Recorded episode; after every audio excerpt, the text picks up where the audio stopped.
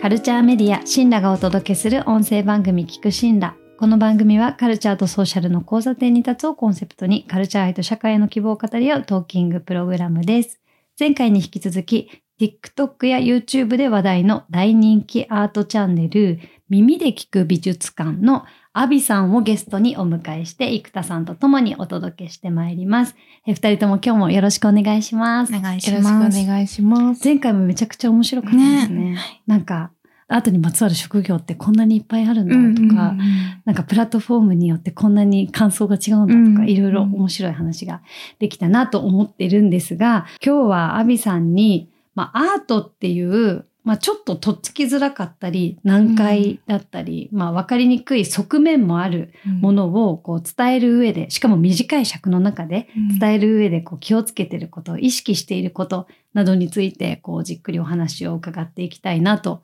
思っております。私たちも普段ね、苦労ししたりしますよね。記事だったり、ポッドキャストとかで、こうどう端的に言いたいことをこう編集して詰め込んでいけばいいんだろうみたいな。なのでちょっと個人的にもいろいろアビさんにこう学ばせていただきたいなという気持ちで 今日はおしゃべりできたらと思ってるんですが、もう早速はい担当直入に、まあ、TikTok の短い尺、1分以内の短い尺の中でうん。こう美術作品の魅力とか見どころを伝えるのって本当にすごい力量が必要だなって思って普段から拝見してるんですけど、こうどうやって構成を考えたりこううん編集したりされてるんですか、そうですね。あの、まず作り方として、あの、難しい言葉を一切使わないとか、専門用語を使わないっていうことをとても気をつけてます。あの、わかりやすくっていうのがやっぱり美術ってなんかちょっと敷居高いなとか、アートってよくわかんないなっていう人たちが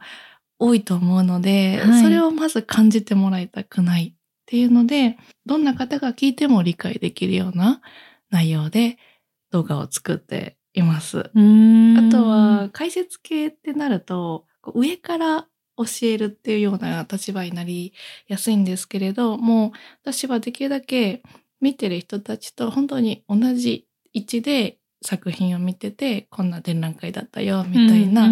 場所をちゃんとあの見てる人とフラットにするっていうことも意識して作ってます。うんわかりにくい言葉を使わないっていうのは、うん。すごくシンプルなセオリーに見えて実践するのがめちゃくちゃ難しいことだなって思ついつい私も私たちもなんか横文字で、うん。まあコンセプチュアルな言葉を使ったりとか、えーでもなんかこの番組を聞いてくれているなんか大学生の方に、あの生田さんと南さんが使うカタカナのやつがたまに分かんなくてググググっ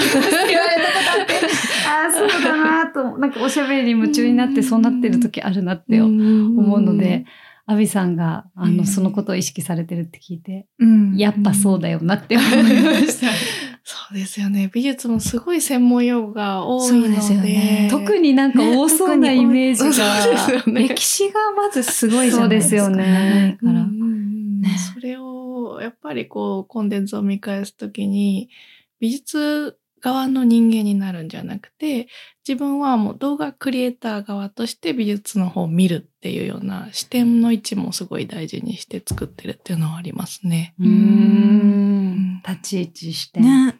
ちょっと言い方が難しいんですけど、やっぱり批評家の方もいるじゃないですか。ええで、批評家の方って難解なアートをうんしっかりその歴史とかを踏まえて解説して、そのアートの魅力っていうのを伝える仕事だと思ってるんですけど、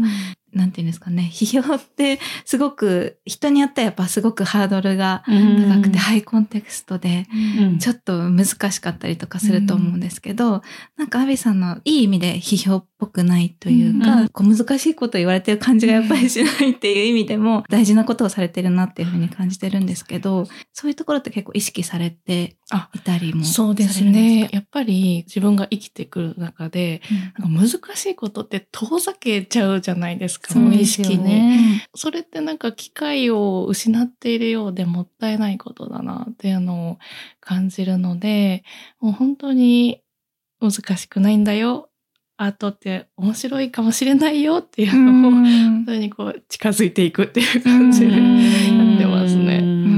いや、その心がけがあるのに、同時に啓発的にならないというか、上から目線っぽくなってないっていう、なんかその両立がすごいなって思いました。そうですね。もう本当に、上から言われると私は、うん、このコンテンツはちょっとあんまり見たくないなとか思っちゃうので、はい。自分が見たいものを常になんか客観的に見て考えてるっていうのはあります。うん、そうですよね。まあ先ほど、あ、前回か。うん結構その中学生、高校生からもコメントをいただくってお話しされたじゃないですか。ええで、私がさっき言ったその大学生の聞くしな聞いてくださってる方の言葉とか聞いて、うんやっぱハッとさせられるのが、自分は絶対大学生の時に知らなかった言葉を結構平気で使っていて、でも、その時の感覚をやっぱりもう忘れちゃってるっていうか、自分が知ってることが常に自分のデフォルトになっちゃってるから、なんかそこをやっぱり一回客観視したりする作業っていうのは常にこうしていかないと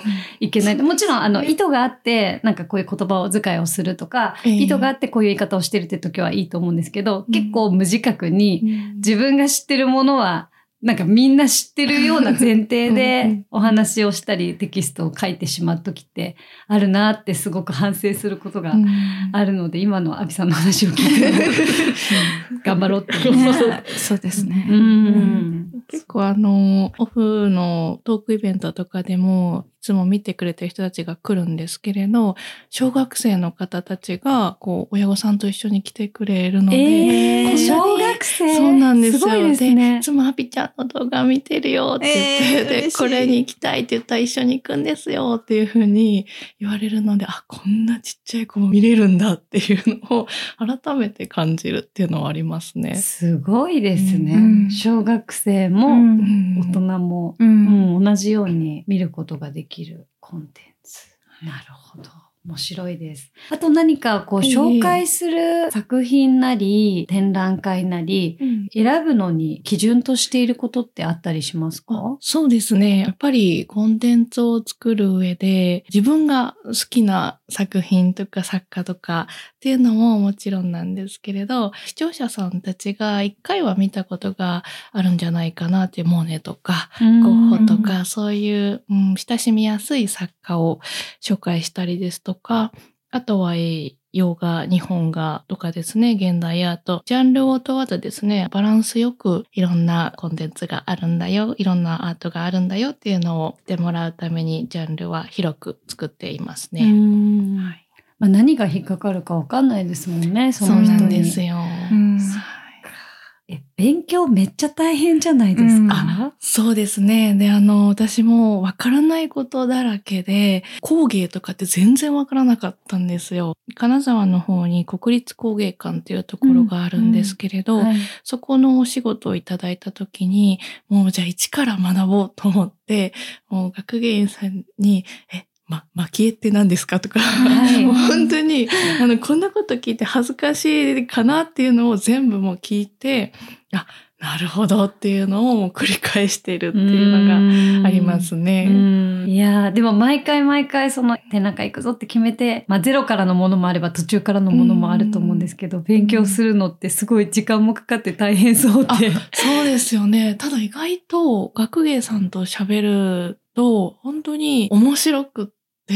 教科書で学ぶとはまた違った人間味のあるような話を聞かせてもらったりとか、図録とかで見ると、あ、こういう表現がされているんだっていうのを振り返ったりとか、はい楽しみながら勉強ができるなっていうのは、うん、展覧会の面白さでもありますうね。んなんか私、アビさんの動画見て思ったのが、あの、1分間っていうその短い尺の中で展示会でたくさん展示されてると思うんですけど、あんまりその網羅的に全体的に紹介するっていうよりも、一つの作品にフォーカスしたりとかされていて、アビさんが特に取り上げたいと思った作品なのかなとかも思ったんですけど、なんかそういうのがすごくいいなと思って、うん森美術館ですかね、今やってるやつあ、ええ私たちのエコロジーっていう展示で、あの、ホタテの貝殻が引き詰められて、ええ敷き詰められているところうんを1分間ぐらい紹介していて、うんなんかすごく興味惹かれるような感じになってたので、展示をその紹介するときに、ええ。どういうふうに、なんかどこを取り上げようってどういうふうに決めてるのかなっていうのすすごい気になりああり。がとうございます。そうですね。あの、美術館さんと一緒に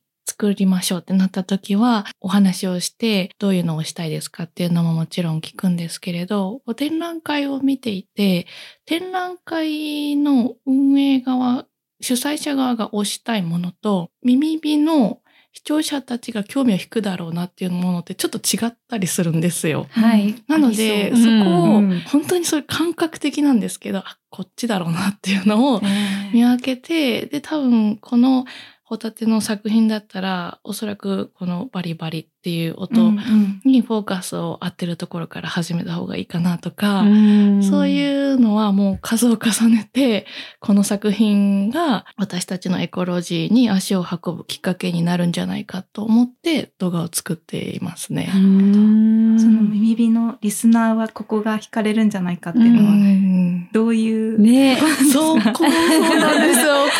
そうですね。多分コメント欄でいろんな意見が出るだろうなとか、何かこう話題になりそうだな。あとは映像で見て、それで満足するんじゃなくって、見てる人たちが会場に足を運んで、ホタテの上を歩きたいなっておそらく思うだろうなっていう、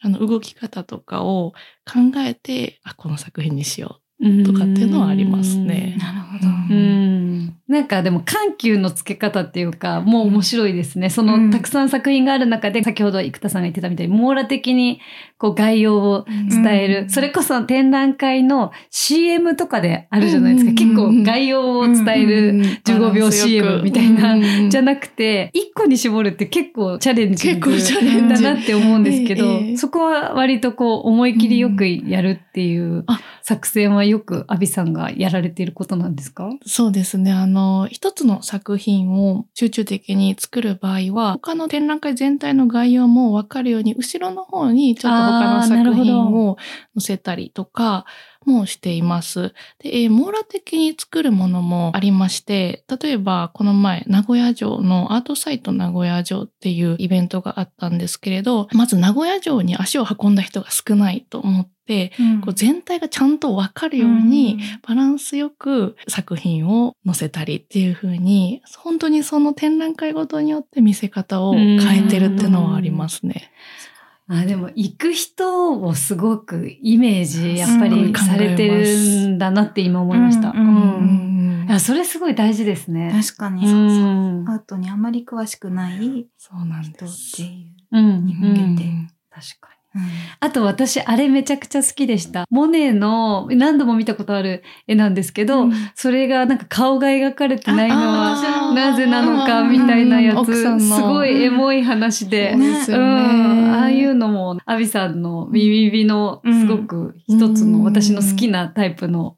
動画だなと思ってたんですけど、どうやって見つけて来るんですか？そうですね。あの、やっぱり、モネとかゴッホってなると、なんかもう神格化されてて、本当にいたのかなみたいなアーティストかなと思うんですけれど、モネがですね、奥さんが亡くなる時にですね、思わず奥さんの死に顔をこう描いたという作品があるんですけれど、なんかそういう辛い状況に出会うとかって、モネだけじゃなくて私たちも、あの、この世の中を生きていると起こることであって、そういう私たちと通ずる、まあ、感情の起伏、辛いことや悲しいことや嬉しいこと、そういうことも作家は作品に落とし込んだりしていて、私たちもそこから何かこう学ぶことができるんじゃないかなというのを伝えたくて、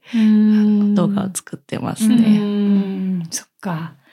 なんか名前がほぼもう一人歩きしてるような超有名な偉大な人も、まあ、同じ人間、うん、生身の人間だみたいな、なんか共通点を見,、見出すようなイメージなんですかね。そうですね。あの、うん、結構感情にフォーカスするようなコンテンツを作っていて、美術のじゃあコンテンツを作るってなった時に、もちろん技法のところにフォーカスを当てることもできるし、こう美術史的にこの絵はこういう立ち位置でっていうコンテンツも作ることもできると思うんですけれど、私はどちらかというと人間が皆持っている感情っていうところに焦点を当てて、そこが見ている人が揺れ動くようなコンテンツを作っていますね。すごい。ね。確かにモネとかいたんだろうかっていう。ね、思いますよね。歴史上の人物すぎて。いたんだろうか、ねレベル。源頼朝みたいな。本当に そうですよね。大河見ても結構思いますもんね。思います、思います。いたのかなね、ってこの人いたのかなんか、年号が間違ってましたみたいなニュースとかありますもんね。だからすごい適当、すごい、やっぱわかん、それわかんないよね。今生きてる人誰も会ったことないんだもんっていう。な。うん。でもそこのエモーションの部分に、やうん、っぱりフォーカスし。てるってうん。いうのは面白い。なんか美術の教科書とはまた全然違う光の当て方ですよね。そうですうね。んあと、アビさんといえば、あの、これも私好きなシリーズなんですけど、結構こうアート系で物議を醸した作品とか、あの展覧会とか、そういうのをまあニュース的に取り上げて解説してくださったりしている動画のもういくつかあるなと思ってて、コメントもすっごいたくさんいつもついてて面白いなと思って拝見してるんですけど、私が見て結構ギョッとしたのが、で、デンマークでしたかね。そうですね。ミキサーに、電動ミキサーの中に、まあ、金魚が泳いでいて、で、これがなんか普通に電源がつながっていて、なんかスイッチを押すのか押さないのかみたいなことをうん来場者に問うアート作品がすごい物議を醸しましたっていうのを解説されてる動画を見て、ええ。え、めっちゃ怖いけど、うんなんかこの問いが面白いと思っうんてうん。見ていたりしたんですけど、ああいうのはなんかどうやって情報をピックアップして、うん。で、まあ、物議を醸すものって紹介の仕方もすごい難しいと思うんですけど、うん。なんかどんなところにこう留意して作られてるのかって聞いてもいいですか、はい、ありがとうございます。物議を醸すだろうなっていうことを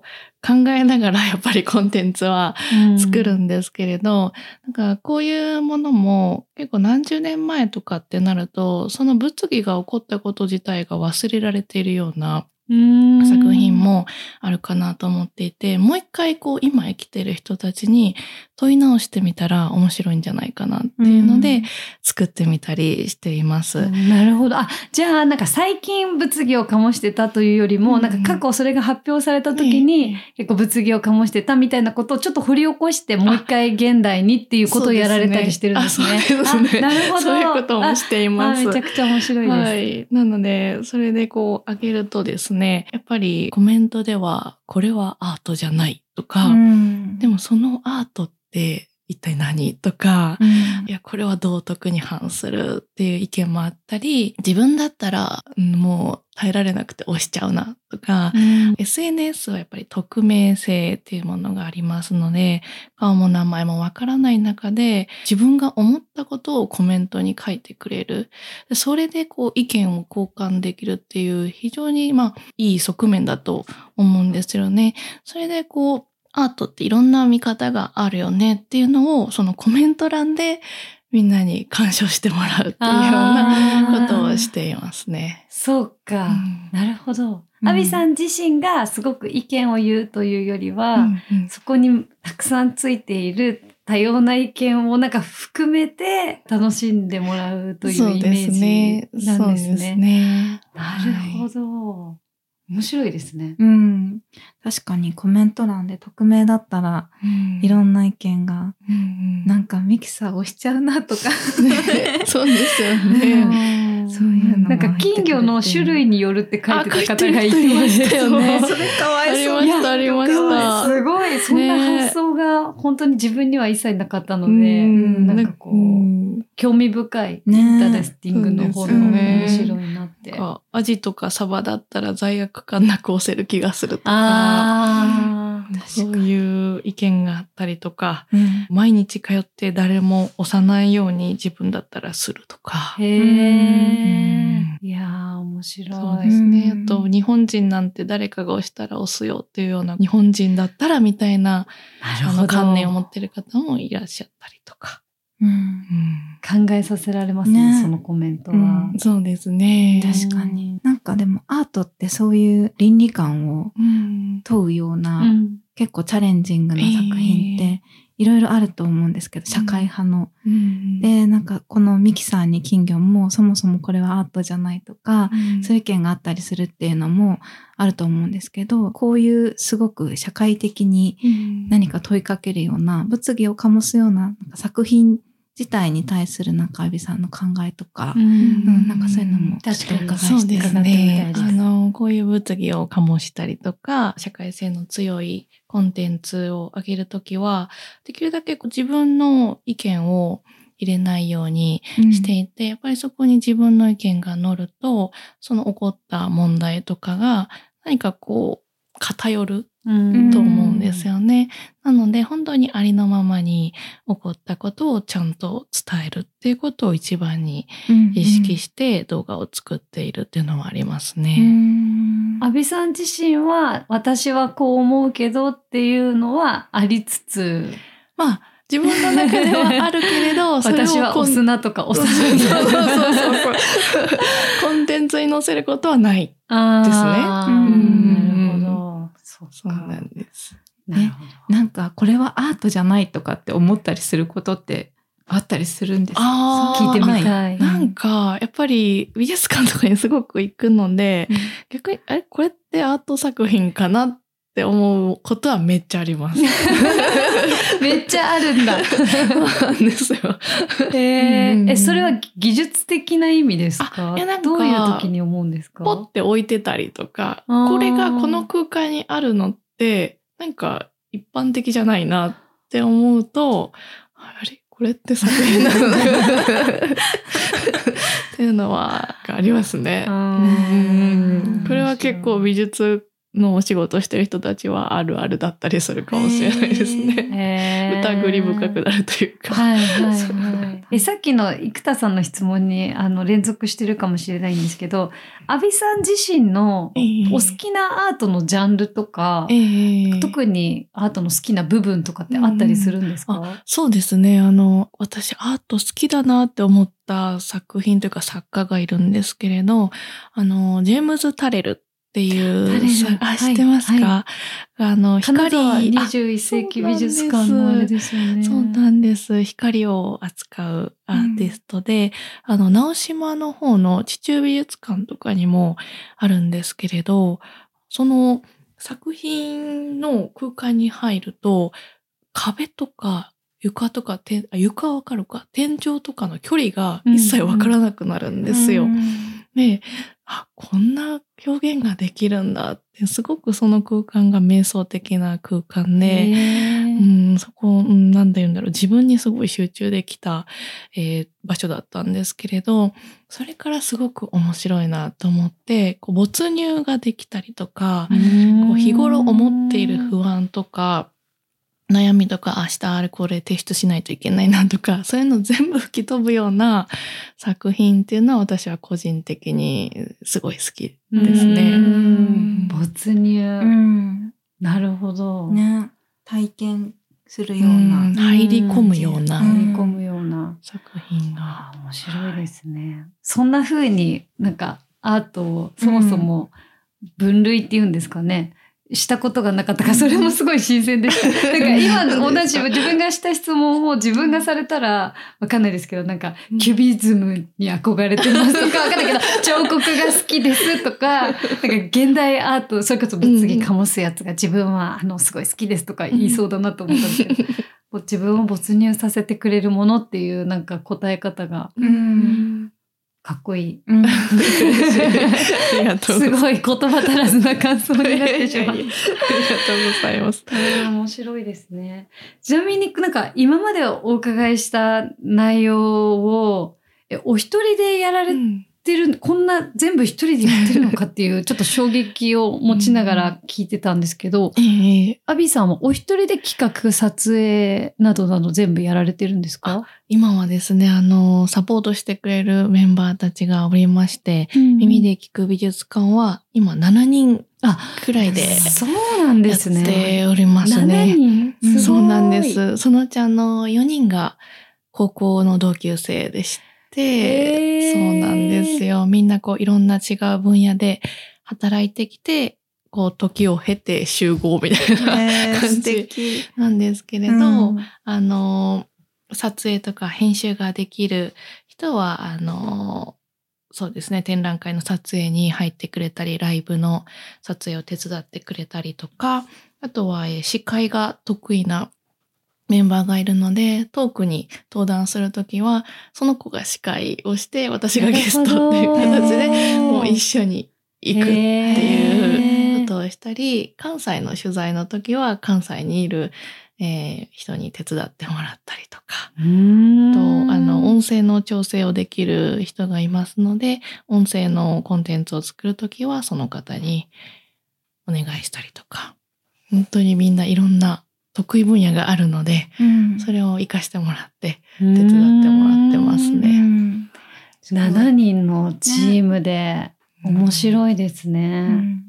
皆さんアート好きの方たちなんですか？最初はそんなことなかったんですけど、やっぱりこう一緒に仕事をする中で、展覧会にもよく足を運ぶようになってくれて、あの、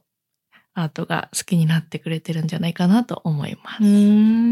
面白いですね。喧嘩しないんですか？そまあそこは全然喧嘩しないですね。それよりも。なんか友達と仕事をする時の難しさってありませんって私だけかそうですね。ただもう懐かしい感じがやっぱり勝って、みんなあの関西の出身なので、関西弁であの定例のミーティングをしたりとか。えー、めっちゃブラッシュアップね。感があります。そうですね。そうなんだ。ん。なんかいいですね。うん。皆さんそれぞれ、あの、ご自身のお仕事を持ちつつ、うん。なんかアビさんのサポートをして、うん。こうコミュニティのメンバーになっていくっていうあり方、うん。なんかキャリア的な意味というか、ね。お仕事的な意味でも、今っぽい感じが。面白いなと思いました。うん